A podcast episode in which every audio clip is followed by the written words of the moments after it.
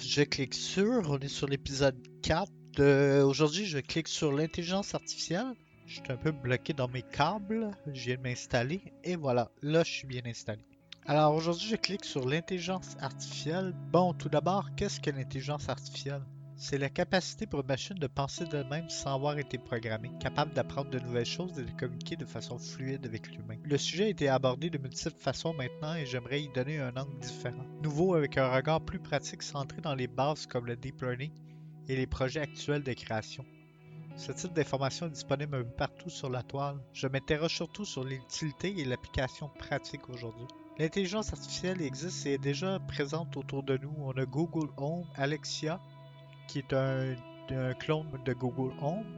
On a aussi Siri qui nous permet de faciliter notre quotidien en nous permettant de communiquer vocalement avec nos appareils intelligents. Ils peuvent nous faire écouter de la musique, contrôler nos déplacements et, et notre agenda. Ce type d'intelligence est minime à côté de ce qu'on va voir dans le futur. Je parlais aussi de l'expérience Google Brain. Donc l'expérience que Google Brain permettait à deux intelligences artificielles nommées Bob et Alice. Ces deux intelligences artificielles avaient été programmées pour discuter ensemble accompagnées d'une troisième machine mise en service pour intercepter leur communication. Les machines ont créé leur propre langage en chiffrant leur communication de sorte que l'ordinateur créé pour permettre à l'humain de les comprendre n'arrivait pas à le décoder. Les scientifiques de Google ont décidé de mettre fin à l'expérience en débranchant les robots pour leur donner le temps de déficher les données. Jusqu'à maintenant, aucun n'y est parvenu et l'expérience ne sera pas renouvelée de sitôt. Nous ne savons pas à l'heure actuelle si c'était bel et bien un vrai langage qu'ils avaient créé ou simplement des données aléatoires qui s'échangeaient sans véritable signification. C'est même possible qu'ils discutent ensemble pour contrôler le monde et détruire les humains. Je penserais pas, mais c'est une théorie farfelue que j'ai eue euh, en. Voyons concrètement ce que tout cela peut nous apporter. Dans le domaine médical, imaginez une machine capable de comprendre les symptômes du patient, analyser les dossiers de tous les humains sur Terre, capable de faire tous les tests diagnostiques au même endroit et en dedans de quelques millisecondes. Pratiquer une chirurgie ou donner le bon médicament au bon moment, tout en diminuant grandement le temps d'attente et de convalescence en plus d'éviter des complications ou séquelles sur le long terme. Concrètement, tu arrives à l'hôpital avec un mal de poitrine, l'infirmière ou l'infirmier te, dépose sur le lit et une machine te pose de nombreuses questions sur tes symptômes. Comment tout cela a commencé? Durant ce temps, l'infirmière ou l'infirmier t'installe une machine pouvant prendre ta pression sanguine, installe un cathéter pour que l'intelligence t'administre un calmant léger et quelques médicaments de base. Elle analyse ton rythme cardiaque, fréquence des respirations avec un appareil sur la poitrine, Analyse ton sang et tes urines. Fais les analyses en laboratoire sur place et cela très rapidement. Elle consulte par le fait même ton dossier médical, antécédents médicaux, analyse le taux de chance que ce soit telle ou telle maladie. Le verdict tombe, crise cardiaque, valve du cœur bouchée par accumulation de cholestérol. Le verdict a été imaginé par la machine et non dicté par une série de codes. Elle a réfléchi, pensé d'elle-même, fait ses propres recherches et elle est arrivée d'elle-même à cette conclusion à travers les dossiers et les codes qu'elle a analysés sans être influencée par une personne humaine physique. Elle n'a pas de doute ni même de sentiment envers le patient qui pourrait peut-être altérer son jugement. Elle pourrait voir les différentes solutions qui lui sont suggérées, les avenues possibles, soit la chirurgie, soit un traitement pharmacologique ou l'installation d'un instrument pouvant ouvrir la valve et éviter une chirurgie lourde au patient. Elle pourrait voir en temps réel à l'intérieur du corps, soit par des caméras installées à même les outils dans le corps du patient. Elle pourrait aussi disposer d'un scan 3D de la personne et ainsi avoir un visuel sur l'ensemble du corps et pouvoir voir toutes les différentes couches du corps et aller directement au bon endroit. C'est le problème qu'on a en ce moment au niveau de la médecine euh, et du développement de l'intelligence artificielle en milieu hospitalier. Si jamais que la machine crée une faute professionnelle, on doit savoir qui qu'on doit poursuivre. Normalement, si c'est un humain, on peut poursuivre le médecin, l'hôpital ou le chirurgien qui a effectué la chirurgie. Mais si c'est une machine ou un robot, on n'a pas d'avenue possible de ce côté-là. Et on ne saurait pas qui poursuivre en cas de faute professionnelle. Il serait dur aussi pour l'humain de confier sa vie à une intelligence artificielle. Rentrons maintenant au niveau automobile. À l'heure actuelle, l'intelligence artificielle utilise des capteurs de mouvement pour détecter ce qui l'entoure. Elle est conçue pour détecter si les éléments qu'elle voit sont statiques, c'est-à-dire s'ils ne bougent pas ou sont en mouvement. L'intelligence artificielle ajuste sa conduite d'après ce qu'elle comprend de la route. À l'heure actuelle, toutes les voitures intelligentes sont accompagnées d'un conducteur qui est sur place en cas que l'intelligence artificielle se fasse une erreur et éviter un accident. Dernièrement, il y a eu un accident avec une voiture intelligente. Sur la scène, il y avait une personne en vélo qui était euh, à pied en fait, qui tirait son vélo euh, à côté d'elle. Vu la basse vitesse du vélo, euh, il a détecté qu'il était en mouvement, mais l'intelligence artificielle n'a pas arrêté. n'a pas appliqué les freins à ce moment-là et a continué sa route, ce qui a créé un accident mortel.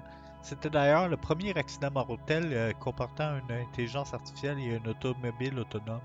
Le niveau de détection avait été réduit considérablement pour éviter les faux positifs et éviter que le conducteur se retrouve immobile trop souvent à cause de sacs en plastique volants ou d'objets non statiques qui pourraient traverser le champ de vision comme une balle ou des trucs comme ça et être obligé d'appliquer les freins d'urgence. En appliquant les freins d'urgence fréquemment pour aucune raison, ça met en danger le, conducteur qui pourrait créer un accident à cause des freins d'urgence. Appliqués par l'intelligence artificielle, l'évolution de la technologie pourrait communiquer avec les autres automobiles sur la route qui pourraient lui indiquer un bouchon, un accident, ce qui serait très rare avec l'événement de l'automobile intelligente, mis à part des défaillances de système, mais elle pourrait les détecter et aller elle-même au garage durant la nuit pour faire une vérification. De plus, elle saurait d'avance où se trouve le problème et pourrait même diriger le garagiste lors de la réparation, voire même commander les pièces elles-mêmes d'avance avant qu'elles ne soient endommagées comme prévision en vue d'un bris futur. Pour la conduite automobile, l'automobile pourrait analyser le trafic autour d'elle, communiquer avec les autres voitures, voir où se dirige la circulation connaître les intentions de chaque véhicule et prévoir à l'avance tout ce qui se passe autour d'elle. Les voitures pourront adapter leur conduite pour augmenter ou réduire leur vitesse de déplacement. Une circulation plus dense pourrait faire en sorte que les véhicules augmentent leur vitesse et ralentir le trafic en amont pour retarder les véhicules sur le point d'accéder à l'endroit problématique. Il pourrait aussi évaluer le trafic et prendre des voies de contournement moins denses et ainsi permettre à l'utilisateur d'être en mouvement continuel. En plus, toutes les automobiles sur la route sont des voitures intelligentes, ils pourraient se placer de façon à être vraiment collés un de l'autre. Et ils pourraient analyser comme, comme des convois, en fait, les déplacements de chaque véhicule, dirigés de façon à être vraiment symétriques avec les autres véhicules. Ça pourrait aussi faire une économie d'essence ou d'électricité, vu que les premiers véhicules vont avoir le vent et les véhicules qui suivent vont avoir beaucoup moins de vent. La voiture pourrait aussi détecter la circulation devant elle et prévoir un accident avant même qu'il se produise. On a déjà vu ce phénomène avec une Tesla qui a coupé. Euh, la Tesla était sur la route et a appliqué les freins et a désengagé la conduite automobile du conducteur de façon à reprendre le contrôle et appliquer les freins.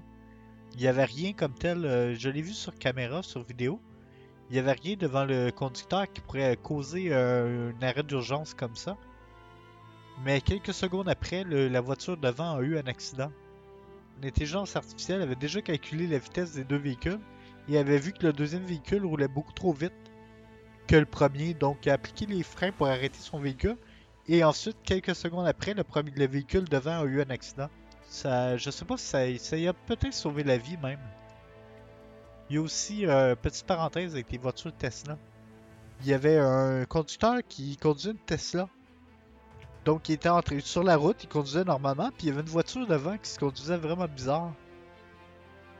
Donc, le conducteur de la véhicule, il a été revoir, puis le gars, il, était en train de faire une crise cardiaque, il était écrasé sur son volant, puis il n'y avait aucun signe de vie. Le conducteur de la Tesla l'a dépassé et sa voiture était neuve, ça vaut 150 000 cher, euh, une voiture comme ça. Donc, il a, il a dépassé le conducteur, puis il a breaké, il a freiné pour être capable d'arrêter le, conducteur qui était derrière. Je sais pas s'il roulait vite, probablement pas parce qu'il a réussi à le, contourner. En se mettant devant puis en freinant, il a réussi à réduire, ben, à arrêter complètement le véhicule. Ce qui a complètement détruit le derrière du véhicule. Il a appelé l'urgence. Puis il a réussi à sauver la vie aussi du conducteur qui était sur place. La situation a fait le tour des journaux aussi. On a parlé beaucoup sur Internet. Puis euh, vu la publicité que ça a fait, Tesla a décidé de complètement, euh, ben, en hommage à la personne, il a complètement payé les réparations, puis en plus de, son véhicule. C'est Tesla qui a, payé pour toute la récupération. Son derrière était complètement fini. Mais il a quand même réussi à sauver la vie de la personne qui, était, qui avait eu un accident, mais qui, avait eu une crise cardiaque. Les urgences sont arrivées à temps, puis ils ont réussi à sauver la personne. Pour l'accident, Tesla a rencontré le propriétaire et a payé toutes les réparations. Au niveau du covoiturage, le véhicule qui se dirige au travail pourrait analyser les demandes autour de lui. Une personne qui se dirige au travail, le véhicule pourrait détecter vraiment tout ce qui se passe autour. Et s'il y a quelqu'un qui demande un covoiturage et que le premier véhicule est plus près que le deuxième, il pourrait s'arrêter et prendre, euh, des passagers en chemin. En plus, si la distance est trop loin de vous, il va prendre le véhicule qui est vraiment plus près de la personne pour pouvoir le prendre. Puis chaque véhicule pourrait être considéré comme un taxi en même temps. Au niveau des stationnements, une petite mise en situation au hasard comme ça, on est samedi après-midi, on décide d'aller au, centre d'achat en famille. Puis on prévoit à peu près y rester deux heures euh, pour le, temps de magasiner, de manger, de se promener un petit peu sur place, mais on a une émission à 19h. Donc pendant qu'on est au centre d'achat, la, voiture pourrait nous débarquer devant l'entrée. Et euh, il pourrait se transformer en taxi ensuite et devenir autonome, mais elle était déjà autonome. Mais elle pourrait quitter le stationnement et se promener un peu partout pour aller chercher d'autres personnes et les ramener euh, au centre où ce qu'on est. De cette façon-là, il va y avoir moins de véhicules sur la route si le, le taxi. Mais en fait, ton véhicule prend beaucoup de personnes en même temps. Puis en plus, ça va permettre de pouvoir réduire les stationnements dans les centres d'achat. Vu qu'il va y avoir de moins en moins de chars sur place qui vont se déplacer pour rien, mais qui vont être là stationnaires pour rien. Ça va aussi réduire le parc, euh, le parc automobile. Il va y avoir beaucoup moins de voitures sur le, sur le terrain. Il a fait des tests quelque part avec une piste euh, sur la route. Il y avait une bande magnétique sur la route, puis les voitures suivaient cette bande magnétique-là. En convoi, il était en convoi de 6 ou 8. J'avais vraiment trippé sur cette, cette idée-là. Mais c'est avant que l'intelligence artificielle devienne vraiment autonome.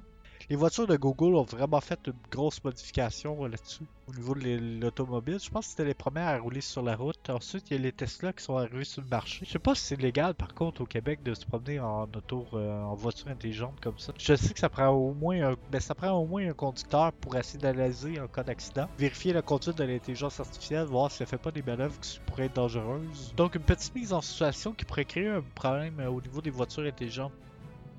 Au niveau de la mise en situation, il y a une auto qui roule, elle freine et elle tourne un petit peu. L'auto derrière, soit qu'elle rentre dans la porte passager et elle crée un accident, soit qu'elle va à gauche et elle lutte un enfant, ou soit qu'elle va à droite et elle lutte une personne âgée.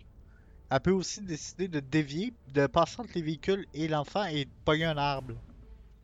On sait pas ce que la voiture va faire, si elle va décider de sauver la vie, de sauver euh, la vie de son passager et de sacrifier l'enfant ou la vieille euh, de façon à ce qu'elle soit en bon état et que son passager vit? Ou décider, euh, c'est ça qui est compliqué au niveau de la décision, de savoir qui qui doit mourir ou comment que l'intelligence artificielle va réagir dans cette situation-là. À savoir si elle va sauver la propre vie ou si elle va prior- prioriser la vie de son véhicule et de son passager ou des deux véhicules qui sont en contact ensemble. S'il arrive un accident, on ne sait pas non plus qui, est responsable. C'est pas le conducteur, c'est l'automobile. Donc on ne sait pas si c'est l'intelligence artificielle qui va être mise en compte, le constructeur ou le programmeur, surtout si, l'intelligence artificielle pense d'elle-même et est programmée par personne. À ce moment-là, on peut vraiment pas mettre la faute sur personne.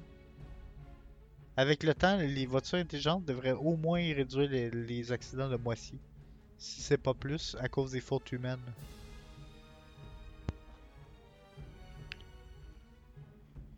Imaginez un instant que l'intelligence artificielle devienne plus puissante que nous, se duplique, se reproduise et contrôle la Terre. Ce serait quelque chose qui serait vraiment grave et vraiment important de se... de penser. En plus, au niveau de la conquête spatiale, il n'y a aucune limite qui peut les limiter. Nous, on est limité par l'espace, les rayons gamma et tout. Mais une machine dans l'espace, on envoie déjà des machines dans l'espace avec les fusées.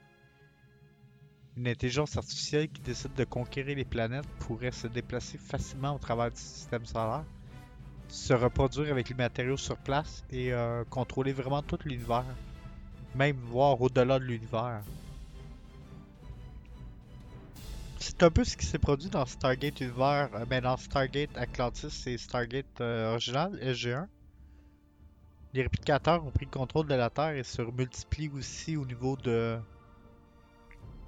Ils se multiplient dans l'univers en piquant les ressources et les technologies des autres. et en utilisant les ressources sur place pour se, pour se dupliquer. C'est pas mal ce qui fait le tour de ce petit podcast que j'ai eu du plaisir à monter. C'était vraiment intéressant de travailler sur ce petit, euh, ce petit texte que j'ai écrit suivi des, de mes pensées sur le sujet. On va se retrouver sur une prochaine vidéo. Merci, merci de me suivre. C'est vraiment intéressant d'avoir une petite communauté avec moi.